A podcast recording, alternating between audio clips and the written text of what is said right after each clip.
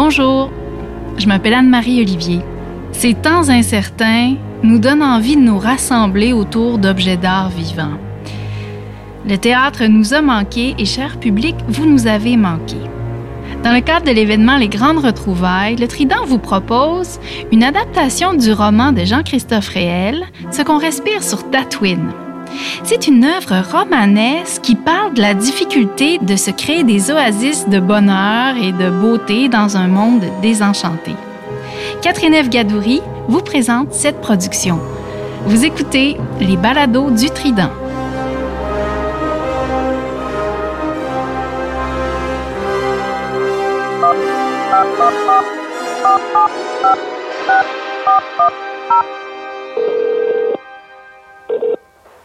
Oui, allô? Salut Olivier Artaud, c'est Catherine Eve. Allô? Ça va bien? Comment tu vas? Ça va bien? Bon, j'ai un peu une voix de pingouin. J'espère que ça t'inquiétera pas trop. euh. Ben oui, c'est ce qui explique qu'on se parle à distance, là, mais là, on est dans ce genre d'époque-là. hein. Olivier, plongeons dans Ce qu'on respire sur Tatooine, qui est la pièce que tu mets en scène ces jours-ci, qui est tirée du roman du même nom de Jean-Christophe Réel, qu'on avait tous tellement aimé. Euh, c'est pas toujours facile de porter à la scène un roman à succès comme celui-là. Est-ce qu'il y avait euh, un certain stress associé à cet exercice-là pour toi? Ben, en fait, je pense que le stress, c'est de... Euh, qu'habituellement, au théâtre, j'ai l'impression qu'on raconte l'exceptionnel. Mm. Puis cette fois, le, le merveilleux surgit de chaque détail. Fait que c'est comme vraiment un, un, un travail de, de broderie, qui est vraiment pas euh, mon habitude, étant donné sûrement mon, mon âge et ma, ma faim.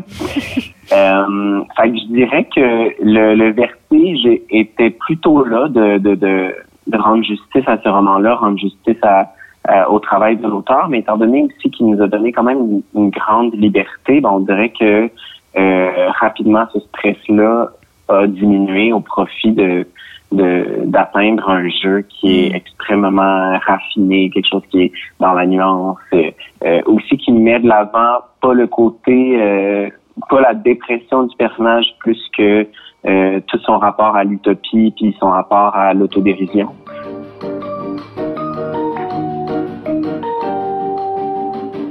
J'aimerais avoir un filtre respiratoire et habiter dans une tente en peau de banta. Il faudrait que j'invente une planète idéale et faite sur mesure pour moi qui se nommerait Tatooine. Un peu comme la vraie, mais juste assez différente. Revenons peut-être à l'histoire pour tous ceux qui n'auraient pas lu le roman. Euh, c'est un garçon Oui. qui souffre de fibrose kystique, qui avance euh, à travers euh, la vie, son appartement, son, sa job au Super C, qui tombe amoureux au premier sourire d'une fille, euh, qui se saoule la gueule chez sa sœur à New York. Mais la maladie est présente puisqu'il souffre beaucoup de fibrose kystique, mais ce n'est pas que ça, tu viens de bien l'expliquer. Mais est-ce que tu as l'impression que ça résonne autrement parce qu'on est là-dedans là, ces Je jours-ci? pense que ça, me porte à ne pas mentir sur la souffrance.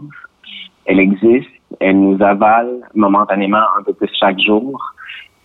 Euh, après, j'ai l'impression que le rapport à la souffrance, le rapport à la douleur est extrêmement différent pour tous et chacun. Puis on est dans une période où la douleur chez l'enfant, on essaie de l'annihiler le plus vite possible. Fait que, la douleur, euh, je crois que dans le passé, on la connaissait un peu tout le temps où elle était parsemée dans notre vie parce que on décidait de ne pas la cacher.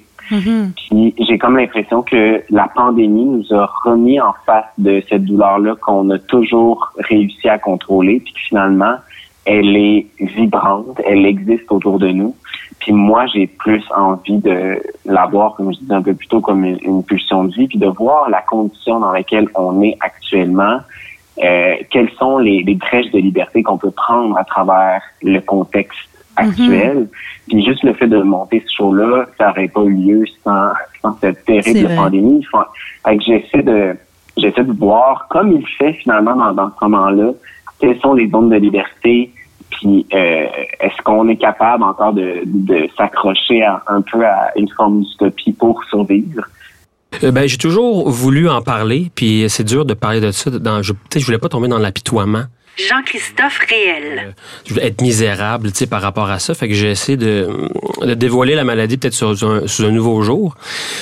Euh, il y, a des, euh, il y a des séries télé où il y a une petite fille qui respire comme dans une paille, puis c'est un petit peu cliché.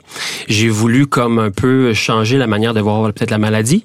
Puis euh, ben, qui de mieux que moi, en fait, mm. pour le montrer parce que je suis atteint. Fait que c'est ma perception. de la maladie. Puis j'ai voulu, mais en même temps, c'est on tombe pas dans du gros drame tout le temps.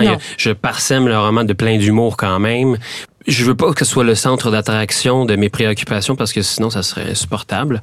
Donc je fais en sorte que c'est sûr que quand je suis bien malade, ben là c'est sûr que j'ai pas le choix de je peux pas passer à côté de ça. Mm. Hein, c'est ça, ça, me met comme on dit knock-out. Mais autrement euh, c'est c'est secondaire pour moi. C'est une partie de ma vie. C'est une partie. C'est comme un sentiment pour moi. Euh, c'est comme l'amour, c'est comme la peur, c'est comme euh, je la considère comme quelque chose, un objet peut-être. Je sais pas. Euh, mais j'en fais pas une priorité dans ma vie. Puis la littérature sert à ça aussi, ça sert à, à explorer l'imaginaire. Sans ça, sans la poésie, sans, euh, sans cette passion-là, je pense que ça irait vraiment mal. Je pense que euh, les gens ont, besoin d'une passion. Puis c'est pas besoin d'être la littérature ou les livres, ça peut mm. être la planche à voile ou le bingo, je sais pas. Mais il faut se trouver quelque chose absolument. Il faut avoir une passion.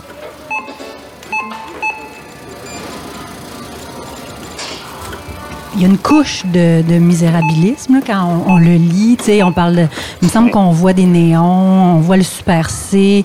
Il nous parle de, tous ces acteurs américains. On est dans l'univers de Star Wars. Donc, il y a vraiment quelque chose de très, euh, je dirais, banal et quotidien. Mais c'est vrai que une sorte de telle sensibilité au monde. Il y a quelque chose de beau en dessous de la couche euh, misérable. Donc, euh, c'est quand même un défi de se rendre à la couche du dessous, j'imagine.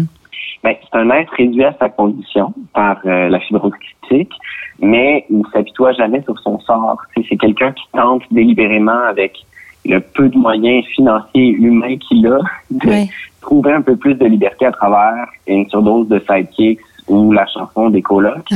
Puis ce que ça me rappelle, c'est être libre, ultimement, ça n'existe pas, mais chercher la liberté, c'est sûrement déjà l'être un peu. Mm. Fait qu'on dirait que ça, si je dirige Marc-Antoine avec cette idée-là qu'il faut célébrer notre condition d'animal mortel. Et je lui rappelle que les spectateurs assistent à un morceau de vie de Jean-Christophe Réel, mais également à un instant chez Marc-Antoine Marceau. On, on, on va tous mourir, on a tous une condition de vie, puis on doit la témoigner sur scène en étant terriblement vivant et perméable. Puis on dirait que c'est à ça que je m'accroche, c'est que finalement, dès que dès qu'on on est porté par une condition, ben, il y a une pulsion de vie qui est, mhm. qui est encore plus forte, puis c'est celle-là qu'il faut qu'il faut montrer. Il faut pas montrer le, défaitisme derrière la condition, mais plutôt euh, à quel point ça nous porte à, à, vivre plus fort. Parle-moi un peu de la langue, parce que le théâtre, c'est la scène, c'est le corps, mais c'est aussi bien sûr hein, la langue, la parole. Euh, Parle-moi de Jean-Christophe Réel, parce que ce gars-là est partout là, ces jours-ci. On l'entend beaucoup à la radio, on le lit euh, dans le devoir chaque semaine. Euh, ses œuvres euh, rayonnent, puis parle à beaucoup de monde. Tout ce qu'il fait avec les ados aussi, c'est beau. Donc, il y a, il y a vraiment une, parole importante là, qui résonne fort. Explique-moi pourquoi, selon toi. Ben moi, j'ai la première fois que j'ai côtoyé son écriture, c'était à travers Je me soulève au Trident. Euh, dans lequel euh, je jouais. Fait que là, j'ai découvert la fatigue des fruits, la douleur du verre d'eau, qui sont euh, qui sont ces plus ces, ces œuvres poétiques dans lesquelles il décide de ne pas mentir puis de vraiment se livrer lui-même. je pense qu'on a accroché à ça beaucoup parce que ben parce que justement il essaie de traduire ou de témoigner de l'exceptionnel à travers les moindres détails il y a toujours une espèce de euh, d'ennui, de fatigue, mais à travers ça, il, trouve comme une, une zone de une zone de plus florissante. Puis on dirait que je pense que on, on s'accroche beaucoup à ça parce que c'est rare. C'est un, peu tchécovien pour moi, en fait, de la manière mm. dont je le reçois. C'est que c'est qu'on on réussit à, à, trouver à travers l'ennui, à travers la banalité, à, à, porter notre regard différemment sur le monde. Je pense que ça, ça, ça, ça émeut. C'est comme de voir euh, un bonhomme sourire à travers un, un verrou de porte. Il y a comme mm-hmm. quelque chose de, de, de soudainement super galvanisant dans, dans, dans un détail.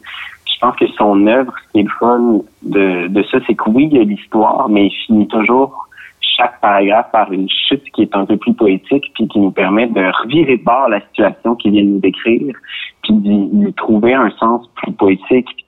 J'ai mal à un testicule. Je saute sur place dans ma chambre. Ça ne part pas, la douleur reste debout dans mon testicule. Si j'ai toujours quelque chose. Cette nuit, je pense avoir entendu une souris dans le plafond suspendu. Elle se promenait au-dessus de mon lit et semblait gruger un truc. Elle m'empêchait de dormir une bonne partie de la nuit. Je ne le dirai pas à Normand de peur qu'il mette des pièges. J'aimerais l'apprivoiser. J'aimerais faire comme dans The Grain Miles. La baptiser Monsieur Jingle et lui faire un lit dans une boîte à cigares. La, souris vivrait plus longtemps que moi. Il faudrait que je la mette sur mon testament. Je lui lèguerai mon lit et mes tapes de chevet achetées chez Structube. Sur Internet, je vais voir la longévité des animaux. Je suis censé mourir bien avant du monde. La plupart des perroquets et les baleines vont encore faire le party après mon absence. Les estimes. Euh, j'ai découvert une zone que j'avais peu explorée ou à laquelle j'avais donné peu de, à laquelle je faisais peu confiance, qui est sûrement la délicatesse, la tendresse, puis euh, euh, le temps, qui est une denrée de plus en plus rare. Hmm. Euh, fait que je crois que j'ai fait euh, ben, à travers cette œuvre-là, puis je pense qu'il n'y a, aucune œuvre qu'un artiste crée qui arrive pour rien. Euh, puis je pense qu'elle arrive à un moment où il faut que je fasse confiance à une part d'instinct qui se situe euh, sans doute moins dans la tête, sans, doute moins dans quelque chose qui est raisonné, qui est volontaire, puis peut-être quelque chose qui est un peu plus euh, euh, mais sensible, mais garder le plus près de soi cette conscience-là que on est tous un peu mortels, puis friables, puis que en donnant des libertés aux autres qu'on va mieux se comprendre soi, j'imagine. Hmm. Oui, on s'en rend bien compte ces jours-ci. On est tous pas mal mortels. Je vous souhaite vraiment d'être en santé euh, pour le voyage qui vous attend. Euh, oui, puis euh, on va accueillir cette, espèce de souffle-là, parce qu'on parle de fibrose kystique, donc on est dans l'idée de respirer aussi, là, donc on va aller respirer avec toi au Trident. Merci beaucoup, Olivier. Merci infiniment.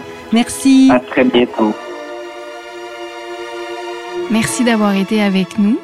Merci à Olivier Artaud, metteur en scène du spectacle, à Charles Bélanger au mix sonore, à l'idéation et à la réalisation Catherine Eve Gadouri. Ici Anne-Marie Olivier et on se retrouve pour notre prochain balado du Trident.